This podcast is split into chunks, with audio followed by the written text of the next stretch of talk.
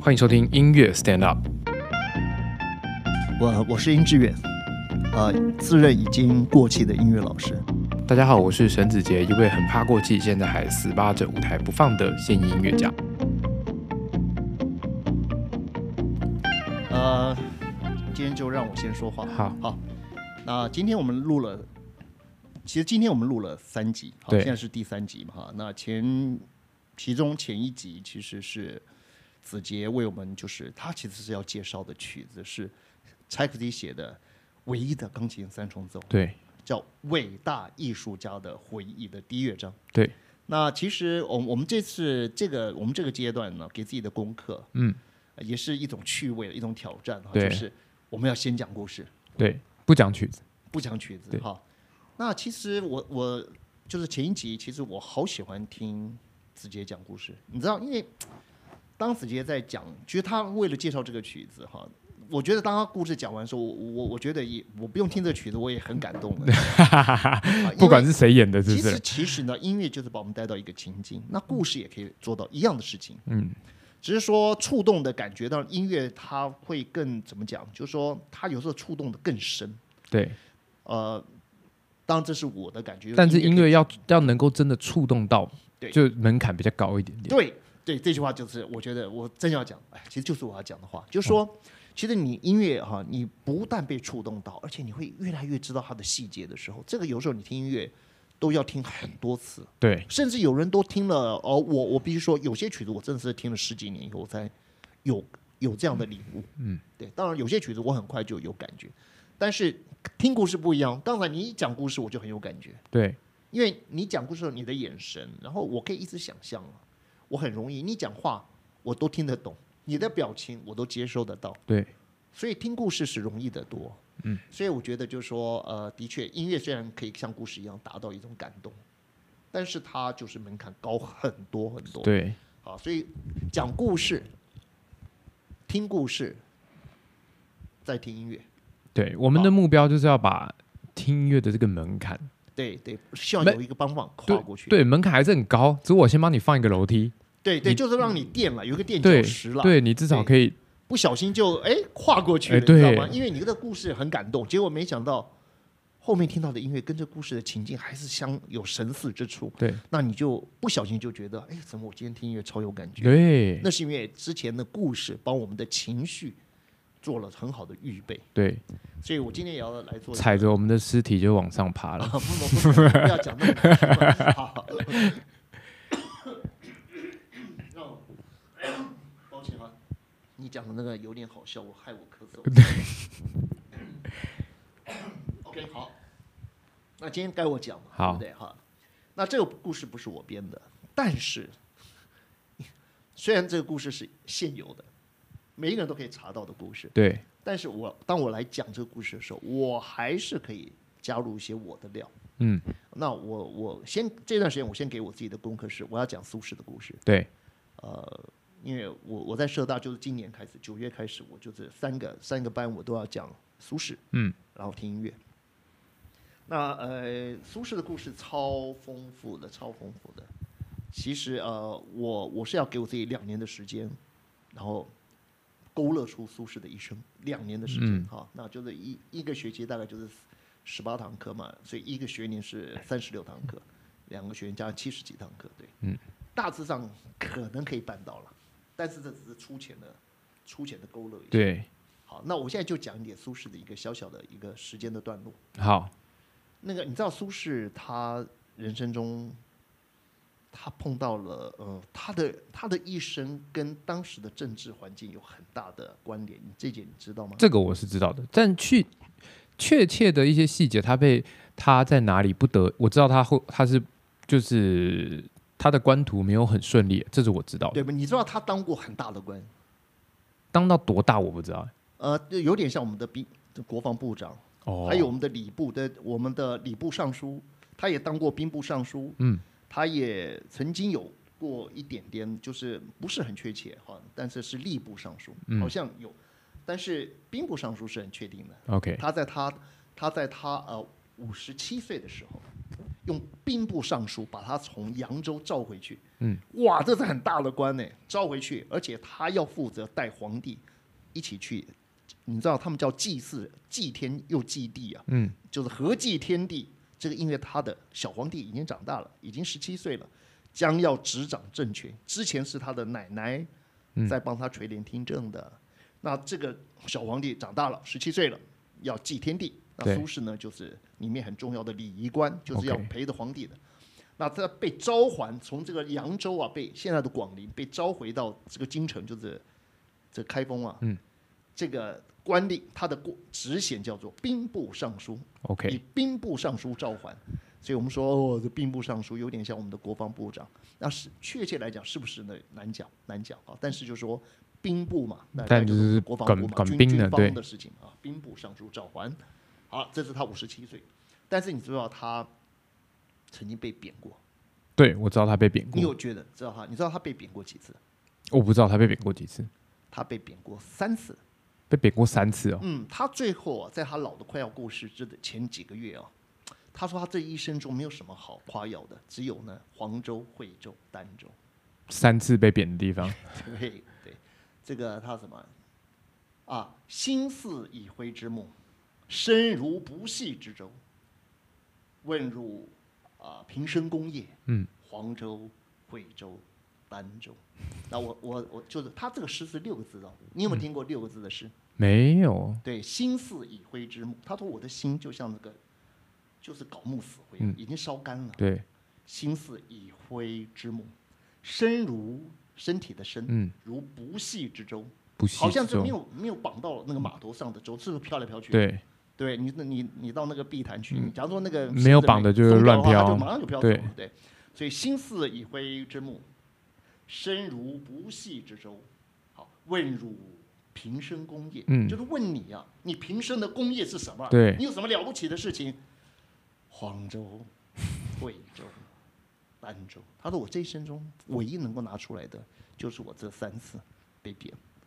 其实我觉得超棒，因为那这是他什么时候写的？我告诉你，他在五月中的时候，因为他七月二十八就过世了，哦，就是他六十六岁的那一年的五月中，写起他来，到了金山的一个寺院里面，提了这个诗，六个字，六个字，六个字，六个字。好，那他自己说，这是他自己说的话。我这一生中三个功业，对，问汝平生功业，黄州、惠州、儋州。假如今天你很老了，有人说，哎，子杰，你这一生中最值得夸耀的是什么？我投你就讲资了失败的三次，对你讲的最惨的三件事情。对，那我问你，这是不是很有意义？对啊，说实在，人在很惨的时候，他最能够看见他自己的力量在哪里。你你能不能懂我的意思？嗯，当你惨到极点的时候，那你靠什么？一定你还有你最在乎的、坚持的东西，他还在。嗯，没错，真的，假如说今天你最爱的是你的家人，只要你的家人平安，没关系，我的生意垮了就算了，我的家人个个都还是吃吃得饱、睡得暖，嗯，我还是很欣慰。假如你最在乎的是你的名节，是你的政治、你的理想，哎，今天你觉得你你对得起自己，坚持得住，对，对不对？所以对苏轼来讲，他就是黄州、惠州、儋州。那黄州在哪里？今天的湖北省黄冈。嗯，惠州在哪里？其实很容易查哈、这个这个那个中国大陆现在那个惠州的房地产有一段时间很惨，盖了一大堆烂尾楼。 但是那个时候其实惠州是很美的哈、惠州在广州的往东边看，靠近嗯哦海边。也就是说，其实以前的人哦，很少这个从浙江或者江苏要到这个广那个广东啊，他们不是坐船，现在坐船其实容易得多，或者你说高铁，对他们以前其实是要走大榆林，就是从江西从那鄱阳湖沿着赣江一直往上上游走，走到大榆林，其实那是一段非常艰辛的路，所以他被贬到惠州啊，等于是他要过大榆林，那嗯对唐朝人来讲，那个大榆林是更难了。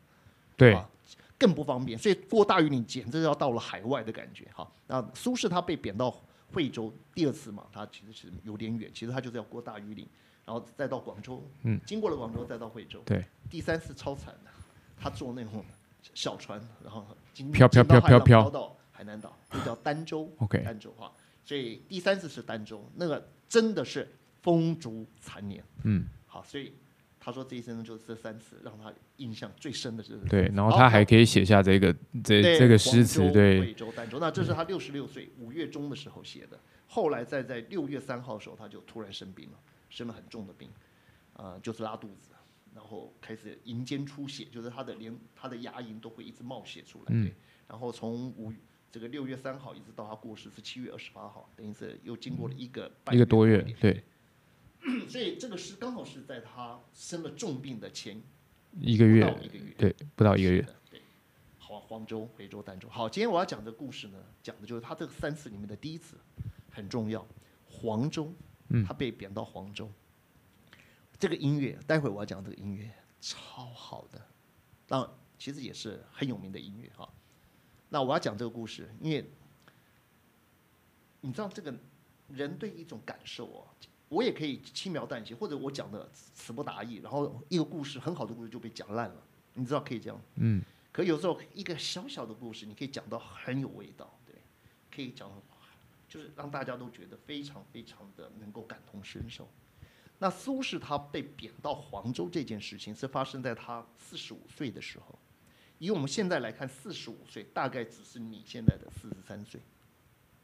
你懂不懂意思？你知道古代的人呢、他生下来就是一岁了，哦，所以就要往上加呀，对他生下来就一岁。对那苏�轼生在什么十十二月十九号，哦嗯所以他，直隔接了才隔了十二天以后，又他就又两就两岁了，对，所以才十二天。那在我们来讲的话，那根本就是连满月都还没满对月，怎么会是两岁呢？对不对？所以就说不一样。好，我们我们来讲是零岁，嗯，他们来讲是两岁。对，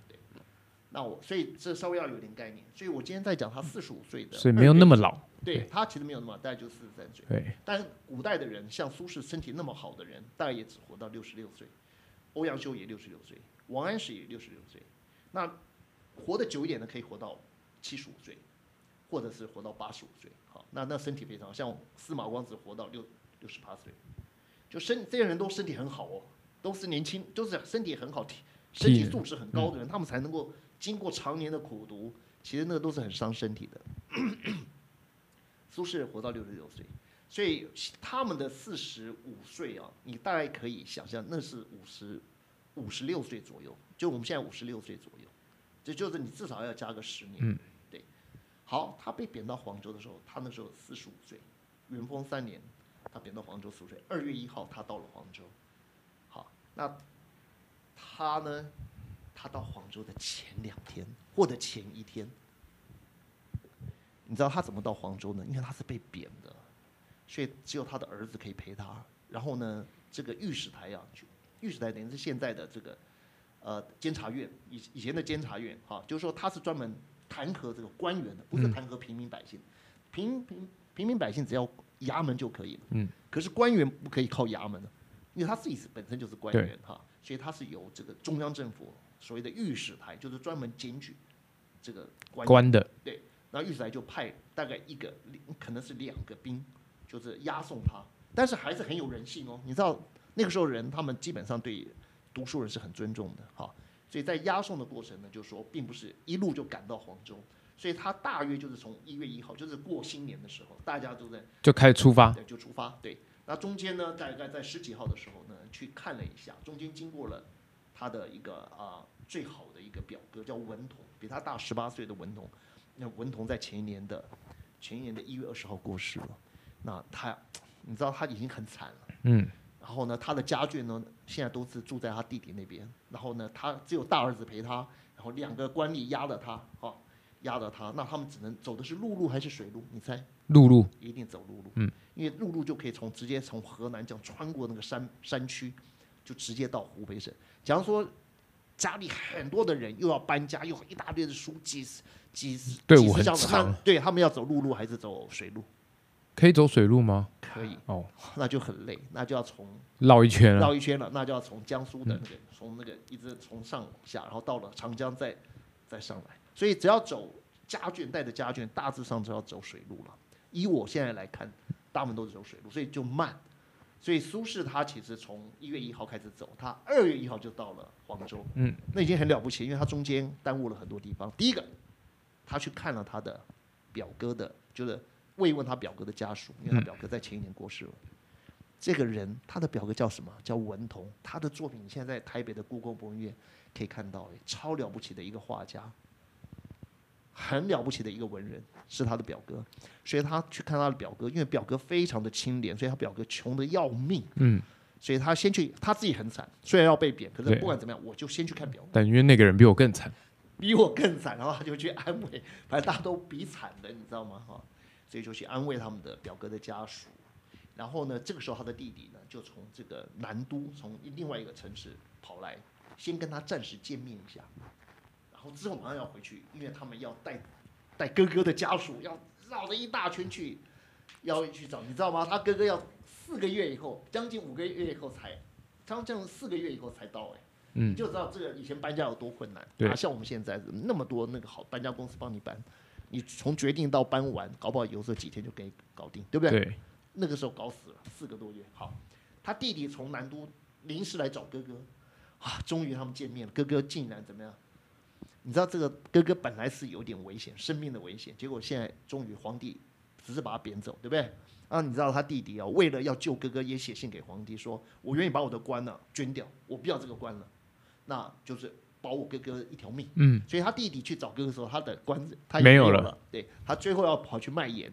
当烟烟酒购卖局里面的小职员。嗯，好，所以他弟来找哥哥是一起商讨怎么样。卖盐，你真是很棒、啊，你真的是捣蛋，真的。弟弟来找哥哥啊，好惨！一方面看到哥哥劫后余生，好高兴，嗯，然后呢，要一起去帮这个他们的表哥安排后事，对，对。然后另外一方面要商量一下，怎么样去把他的家属带过来。嗯，那弟弟，哎，带弟弟带哥哥的家属也要送给哥哥以后，到黄州把家属嫂嫂啊一家人都对带给对，还要怎么样，自己也要去赴任，还要去自己也要跑去去当他的那个烟酒购买嗯的卖盐，他要去卖盐，所以你能不能想想有多惨？哥哥当然是很惨，哥哥就苏轼嘛，对，对惨爆了，对不对？弟弟呢，也也是呢，虽然很庆幸，但是呢，接下来有够累的，接下来就是不是当官了，他就是当吏，吏就是、就就是工作而已，就只是当办公室里的人，嗯，要就要去跑腿了，对。那当然最惨的是他们的表哥的一家人，嗯，那那个棺木放在那里，其实基本上是连送回要下葬的经费都没有。对， 这件事情大概发生在那个月的月中。嗯，然后他们在后来当然只能待个两三天吧，他们就必须告别了。什么事情都安排妥当喽，对弟弟就要回去，要准备要准备出发，出发了。对，好，那哥哥呢，马上就要跟着这两个人了，跟着两个官吏呢，还有儿子就要开始骑马，嗯他们就要越过河南南边，也就是湖北的北边的山区，嗯，啊，要越过去，好，越过这个省界，对，越过这个省界，中间竟然碰到了一个超好的朋友。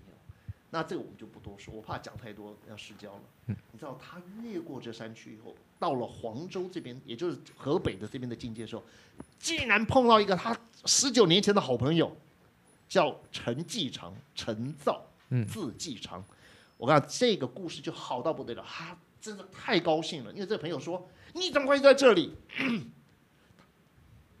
他就告诉他这个好朋友陈继长说他发生了什么样的文字狱，怎么怎么样。他那个朋友听完以后就哈哈哈大笑了一声，再也不提这件事情，就把他约到家里吃酒、杀鸡、吃肉，嗯，就招待他了五天。所以他在这个从京城到黄州的这三十天里面，他做了一件事情，就是到探望朋友家，第二个就是到他的好朋友吃香喝辣家里，没有啊，对，吃喝辣是有，没有吃香。哦，他的朋友呢叫陈继长，好，那就到他的朋友家呢住了大概五天。五天以后呢，就是他就是非常高兴，他留了一首一篇好棒的文章，就描写他这个好朋友陈继长的特质。我告诉你，这篇文章我第一次看到的时候，我真的超感动的。好，不是很长的文章，我猜想的乱讲，大概三百字，两三百字，你们要去看，叫做《方山子传》。因为他这个好朋友叫陈继长的爸爸是一个以前的一个大一个算是中等的官官员，曾经当过苏轼的长官，是一个以前凤翔府的这个太守。这个爸爸呢，就生到这个儿子呢，就是不读书， 喜欢呢跟游侠在一起，就是喜欢骑着马呢学一些学些道士的东西，然后呢 常常游历山水。嗯，没有想到竟然在黄州北边遇到了，对，而且他在那边修行，在那边过得非常与世无争的生活，所以苏轼很喜欢他，嗯，就写了一篇文章，这篇文章却在《古文观止》里面收录了。哎，这这个这是很高的评价哦，这篇文章写的真的超好的，叫做《方山子传》。嗯，对，就方任是他的那个大家给他取的一个外号，因为他头上总是戴着一个高高的帽子，人家说这个就是方山子，啊、这个有一些典故就对了。反正方山子是一个外号，嗯，方山子传讲的就是他这位好朋友，十九年前在一起的好朋友叫陈季兆，啊陈继长，对陈也叫继长陈继长也叫陈兆，OK。反正方山子传，OK，好，那这样的话大概就是他大概二十八号，一月二十八号，差不多就离开了，就要要去了那，对到黄州了，那就是这样两天的路程了，对。对，就在快要到黄州的前一天晚上，前不着村后不搭点，还是前不搭边后不着村，不管哈。总之呢，在山里面，苏轼知道，在一天在两天，他就会到他的边所，那是一个陌生的地方。接下来的日子是什么？他嗯，有点小小的，有一点小小的茫然，对。那劫后余生，所以他那天住在哪里？你猜？他离开他的好朋友陈涛家，不然没有想到可以，你刚刚讲的讲吃香喝辣嗯五天嘛，跟他相聚了五天，很开心。好，然后可是呢，住在哪里？那个时候他们还可以哪里？你猜庙里面，对，他住在一个庙叫禅智寺。我今天讲的这个音乐，就要描写这个感觉。 OK，他到了禅智寺，我天哪，连和尚都没有。哦，是个废废寺，有点像是对，夜半无人，突然下起大雨，好凉哦，好冷，好像呢，哈，突然有了下雨，突然就觉得很冷。总之呢，那天他是住住在一个庙里面， 严格讲是一个寺院，一个寺，但就很小。对，对，那我我我念一下这个诗好吧，很短很短哈。呃，哎，我有点 忘记了。等一下哈，等一下要帮你哦查一下要吗？不要你不要查，你不要查哈，我我稍微想一想哈，好啊，这个素禅之寺哈，呃，那我要给你一点压力嘛。没有嘛，你先不要，你不要给我压力，给我个十五秒钟想一下，好，也想不起来。 好好好，我先讲一下哈，好，他到了这个禅之寺禅之寺呢，他突然有一个感觉，就是他想起来在他小的时候，年轻的时候，哎，他现在已经四十五岁，他小的时候少年时呢，他曾经出出游出去玩，哈嗯在他的家乡尝过一院寺，他也曾经到了一个一个一个寺庙，呃，不是呃，一村院，一哦个村院，呃哦村村院院啊，尝过一村院啊，啊，见壁上有诗云，就是嗯看到那个墙壁上竟然有人写了一首诗， 那首诗是说夜凉如啊已有雨，夜凉已有雨，愿尽似无声，就是夜里很凉，对，好像都下了雨一样，愿尽似无声。这个这个这个这个地方啊，这个寺院里面啊、好像太安静了，好像这这个寺院没有住根本人就没有主人，对没有没有没有修行人，嗯没有和尚在这里的。夜凉，好，已有雨，愿尽似无声，不知何人诗也。他不知道这是谁写的诗呢？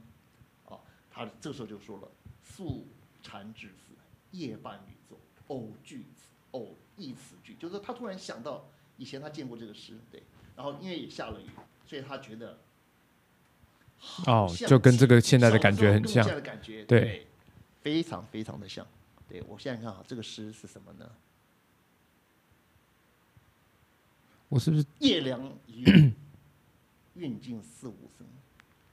啊、等一下好，夜凉已有雨，运尽四五声，不知何人是也。夜半雨作，偶具此诗，故作一绝。好，我想起来了， OK，他说佛灯渐暗鸡曙出。他说佛灯点了，我们整个嗯半夜要点那个蜡烛，对，那叫佛灯。佛灯渐暗，表示这个蜡烛已经烧到已经快要干了。嗯，渐暗，就是这个蜡烛显然没有人添油。佛灯渐暗，鸡黍出，就是你鸡就黍看到出老鼠跑出来了。那老鼠吃什么呢？没东西吃，就吃点煤油也好，我不知道，就是老鼠也跑出来。佛灯渐渐暗暗，鸡鸡黍黍出。一啊，山雨忽来修竹鸣。这个时候，山里面突然下起雨来，山雨忽来修竹鸣。那个长得高高的树竹子就叫修竹，就叽里咕噜叽里咕噜，那个风吹来。对，山雨忽来修竹鸣啊，不知何人旧诗句，不知道是何人写的一个以前写的一首诗。嗯，已应知我此时情，应该已经知道我现在的感觉了嗯啊！我现在好，我们再念一遍。嗯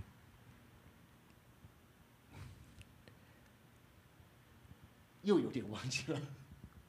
佛佛灯渐暗， 子女比较厉害。佛灯渐暗，鸡黍出，对山雨忽来修竹林。不知何人旧诗句，以因知恶，恶就是我了。嗯以因知恶，此时情。就是我们去想象一下，就说他明天就要到黄州，嗯而今天他有一个时间他。刚刚之前什么，又跟他的好朋友对经济上相处了有一个五天自左右己的时间，现在有一个自己的时间了，然后对儿子可能已经睡着了，然后两个官吏也累得睡着了，然后他突然想起来，在是小的时候，曾经在一个春院里面看到过这首诗，这首诗，他觉得很有感触，嗯，应该好那个人，当时跟我现在是那个感觉跟我现在心感觉情一样，是差不多的。嗯，好，所以你好讲到这个地方，第一个你会觉得就是生命是非常非常难以捉摸的。对，因为他马上他被贬了嘛，他可能生命是无法说明，因为你在 他在七月二十八还在湖当湖州太守，一个很棒的州位，当就是当时很很好的一个县，嗯是一个当时我所谓山水清源、土风后山，就是一个风俗习都很好的地方，非常淳朴的地方。他当这个官其实当得很乐，七在七月二十八，嗯突然之间从一个县太爷就变成阶下囚了。然后在这一百多天当中，他觉得有一点生死未卜，没想到在十二月二十九号的时候，在过年的前一天，呃，等于是除夕的前一天被放出来，把他贬到黄州。他觉得如获重生，所以他当时是很很开心的。嗯然后可是没想到准备两天就要出门了，对，大概就是然大后年初一或初二，走了很久很久，就没想到就去看了一下自己的对表哥，对不对？最后又看到了他的好朋友陈继长，都待了好几天，耽误了一点行程。最后在要到黄州的前一天或者前两天，对，他住在那个寺院里面，写下了这个“佛灯渐暗鸡黍出，山雨忽来修竹林。对不知何人旧诗句，以因知我此时情。”好，我要介绍的音乐就是是我最喜欢的作曲家之一——莫扎特。莫扎特为，钢琴写的一首，只是钢琴，不是交响乐，更不是协奏曲，就是为钢琴写的一首 Fantasy 三九七，应该是三九七，不是三好 KV 三九七嗯， Fantasy，我们翻成幻想曲。对，这个曲子从一开始出来，其实你就是仿佛在一个非常暧昧的世界，然后你心中所有的世界都安静了，只有你自己心里面有一个声音，你突然觉得生生命好难以捉摸，事情的变化，嗯生命非常的无常，就是这个感觉。我觉得莫扎特在写这个曲子的时候，应该是有想心中到有一些感触嗯很深。我认为莫扎特一定有非常深、非常深的感触，才会写这个曲子。好，那待会你要提醒我，我要带大家去听的很好的版本，大家听进到 YouTube 啊很快就可以听到我认为非常好的版本。嗯， 但是我要讲的就是说，你们听这个曲子的时候，它几乎前面它大概五分五十几秒，大概前面的四分多钟，你会听到的其实就是一个人灵魂突然觉觉得没有着落了，生命好像也是飘飘的，有点飘然、飘飘的、飘忽的。其实这是苏轼非常喜欢用的两个字，叫缥缈。飘渺，缥缈孤鸿影。他常常形容自己其实在一个缥，就是没有着落的感觉。好，那这个音乐哦，前四分大概四分半钟都是这个感觉，可是到最后突然之间，它是从低小调突然之间转成大调，哦，Happy Ending，超棒了，是 happy ending。对，你知道吗？苏轼，你知道那天在进到黄州，也就是他贬到黄州的前一天写的这个吗？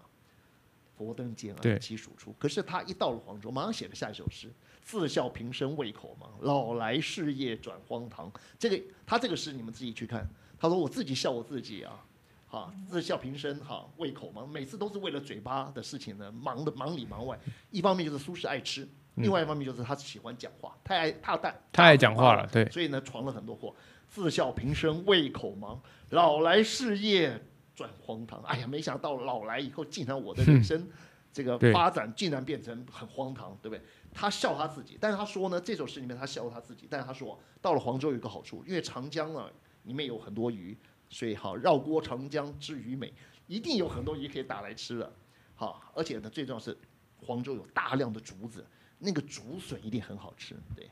所以他怎么样？到底多爱吃啊？这个对对，所以他虽然很很落寞、嗯很缥缈，但是他到了黄州写了一首诗叫《初到黄州》，里面讲的就是他就开自己的玩笑，苦中作乐，没关系，对没关系，反正这边竹子多呢，竹笋就够我吃。然后长江里面呢，有很多鱼，对对对，一定有很多的鱼。对，所以我们在听这个呃莫扎特的 Fantasy 的时候，最后突然间有一个转念，就是你会觉得啊太阳又升起了。好，那这个就是苏轼。苏轼的人生跟莫扎特很像，你知道莫扎特的音乐永远不会悲伤到那个底，他他的悲伤是为了把你带起来的，所以他不像财富阶级，财富阶级悲伤是真的到底，然后你觉得真的有点没希莫望。扎特可能没有体验过很悲伤的事情吧？吗？ No no no，莫扎特的小孩他的婚姻生活糟透了，莫扎特的生命中有很多的失落。但他没有写到音乐里面去，哦哦，他的音乐好悲伤的事情很多也是有。那好，我们大家来听听看好不好？嗯，就是莫扎特的 Fantasy，对好 E ，KV minor KV 三九七。三九好七那我今天有上这个 YouTube， ，OK，我我打中文进去，我找不到，嗯，我找不到好，我打英文叫 Mozart M O Z A R T，对好，然后你先打 Mozart，然后再打 piano P I A N O， ，P I A 然 N 后再 O，打 fantasy F A N T A S I E fantasy 或者 fantasy 嗯 fantasy 哈，然后 in in 就是什么调了哈 In D minor。其实你打，你只要打 Mozart piano fantasy，马上就会跳出来好多版本。我选择的是其中的第二个版本，你们打，你们就会发现哈，第二个版本呢超棒的，它连谱都有哦，它没有告诉你是谁演奏的，但是我觉得演奏的超好的，就是它会出现一个谱，那么演奏到哪里，谱就到哪里。所嗯以，假如你们会看谱的人就看谱，不会看谱的人也大致上可以知道这个音乐家所看到的谱是长这个样子。啊嗯，那最重要的地方就是四分半左右的时候，就到五分多钟的时候。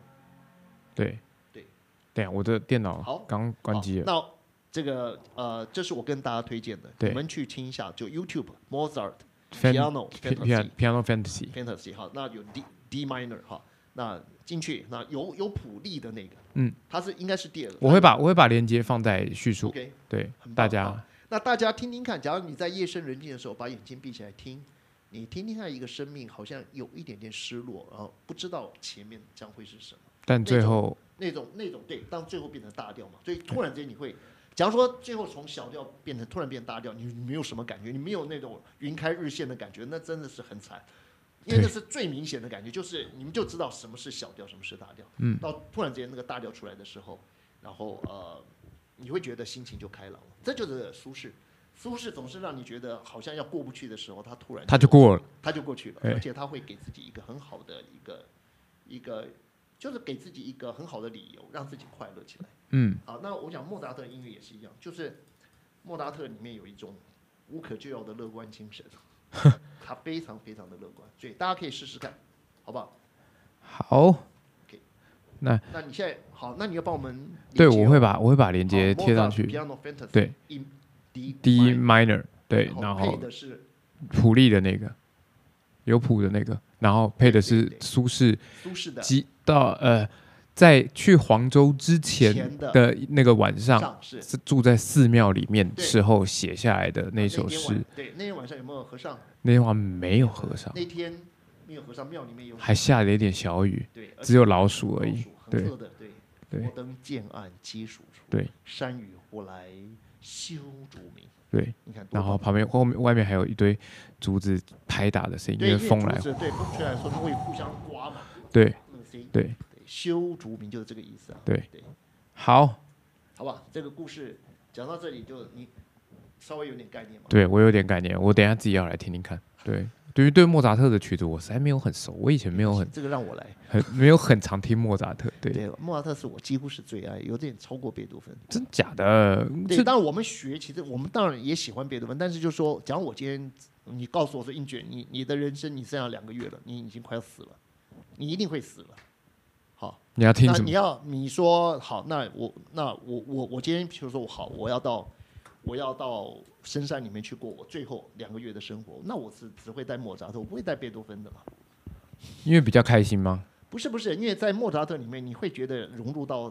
整个宇宙的感觉，融入到大自然的感觉。哦，我觉得莫扎特的世界对我来讲，它更接近接近一个真的呃一种人类的永恒的那种幸福，永恒的幸福。对，所以我我我，假如说我的时间是很有限的，那我就听莫扎特了，我不会听贝多芬了，也不会听勃拉姆斯了。 OK，对，好不好？那那我们今天就讲到这儿吗？好，那哇如果你喜欢这个节目的话，不要忘记订阅，然后分享给你的朋友听。如果你有任何意见想要跟我们说，如果你觉得你刚刚听完老师的苏轼的这个故事，你觉得实在是太有趣了，或者说太冗长了，哎、也都可以讲啊，哈，太太有趣，太太冗长，你就写私讯给我就好，你不要跟老师 讲，太有趣了，你直接当面跟他说。那如果你是呃第一次来听到这个节目的话，不要忘记每个礼拜二我们会讲音乐，我们会用会用故事来讲音乐，然后每个礼拜五会是我们闲聊的时间。那如果你喜欢这节目，真的不要忘记订阅、分享、收听，是的然后我们下次见，拜下次见拜拜。